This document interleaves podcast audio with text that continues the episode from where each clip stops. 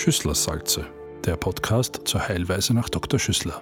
Herzlich willkommen beim Schüsslersalze Podcast. Wir haben die Expertin Frau Magister Niedern Feichtinger besucht und sie gebeten, uns das Thema Schüsslersalze näher zu bringen. In dieser Folge unseres Podcasts werden wir zwei weitere Schüssler-Komplexmittel vorstellen. Zell-Euklim, das Komplexmittel für Frauen und Zell-Juvebene. Beginnen wir mit Zell-Euklim, das für folgende Indikationen zugelassen ist.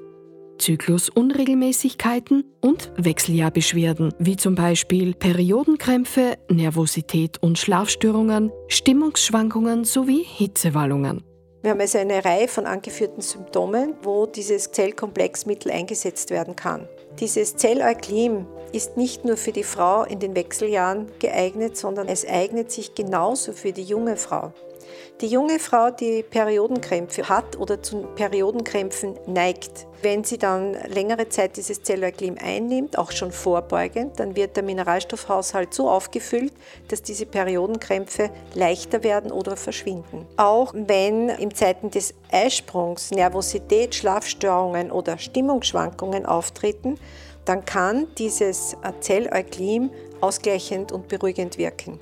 In den Wechseljahren kommt es ja sowieso sehr oft zu Nervosität und Schlafstörungen und auch zu Hitzewallungen. Und da kann dieses Zellularklim ebenso unterstützen. Diese Unterstützung ist sehr wohltuend und wenn die Anwendung regelmäßig erfolgt, dann erfahren diese Frauen wirklich einen guten Schlaf, ein gutes Rüstzeug, um in dieser Zeit der hormonellen Schwankungen und der hormonellen Umstellung durchzukommen lassen Sie sich, gerade wenn es ums Zelleuklim geht, auch in der Apotheke beraten.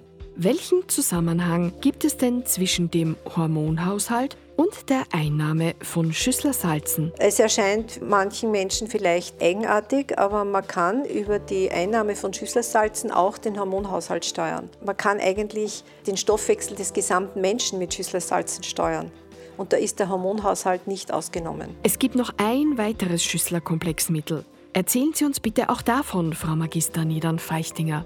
Das Zelljuwebene und das ist für unsere Kinder so wichtig. Es ist zugelassen für Wachstumsstörungen mit Glieder- und Knochenschmerzen, für verzögertes Wachstum in Kindes- und Jugendalter. Mit den Zelljuwebene können Sie Ihre Kinder von den ersten Wachstumsschmerzen, die ungefähr im Alter von vier bis sechs Jahren auftreten, bis zum 18., 20. Lebensjahr, also bis zum abgeschlossenen Wachstum des jungen Menschen begleiten.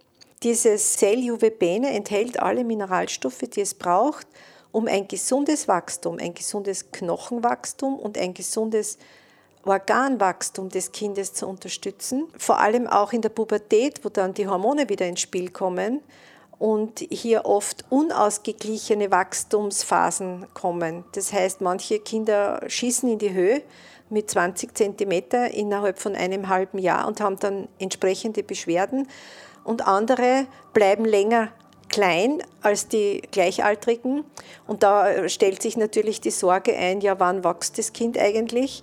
Alles diese unausgeglichenen Wachstumsproblematiken äh, irgendwo zu regulieren, das schafft dieses Zelljuwebene. Und das ist ein wunderbares Jugendmittel und Kindermittel. Mit dem Zell-Juwebene haben wir nun alle Schüssler-Komplexmittel in unserem Podcast vorgestellt und fragen zum Abschluss Frau Magister Niedern-Feichtinger, welchen Zusammenhang sie zwischen Schüsslersalzen und Nährstoffkombinationen sieht. Wir haben ja besprochen, dass die Schüsslersalze den intrazellulären Mineralstoffbestand auffüllen und dadurch den gesamten Mineralstoffhaushalt des Menschen sozusagen steuern.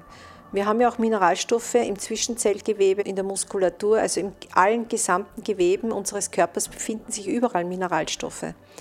Diese intrazellulären Mineralstoffe steuern den gesamten Ablauf, den gesamten Stoffwechsel unseres Organismus. Das ist die, die Grundidee Dr. Schüsslers. Parallel dazu hat Linus Pauling die orthomolekulare Medizin geschaffen. Das war der Begründer dieser Nährstoffzufuhr und er hatte den Gedanken, der hat das auch beobachtet, dass Menschen durch ihre Lebensweise verschiedene Mineralstoffe oder Vitamine und andere Bestandteile noch fehlen und hat gemeint, er macht in hoher Dosierung eine Nährstoffzufuhr Und diese Nährstoffzufuhr sollte ungefähr drei Monate dauern, zumindest, bis die Nährstoffe auch ordentlich wirken.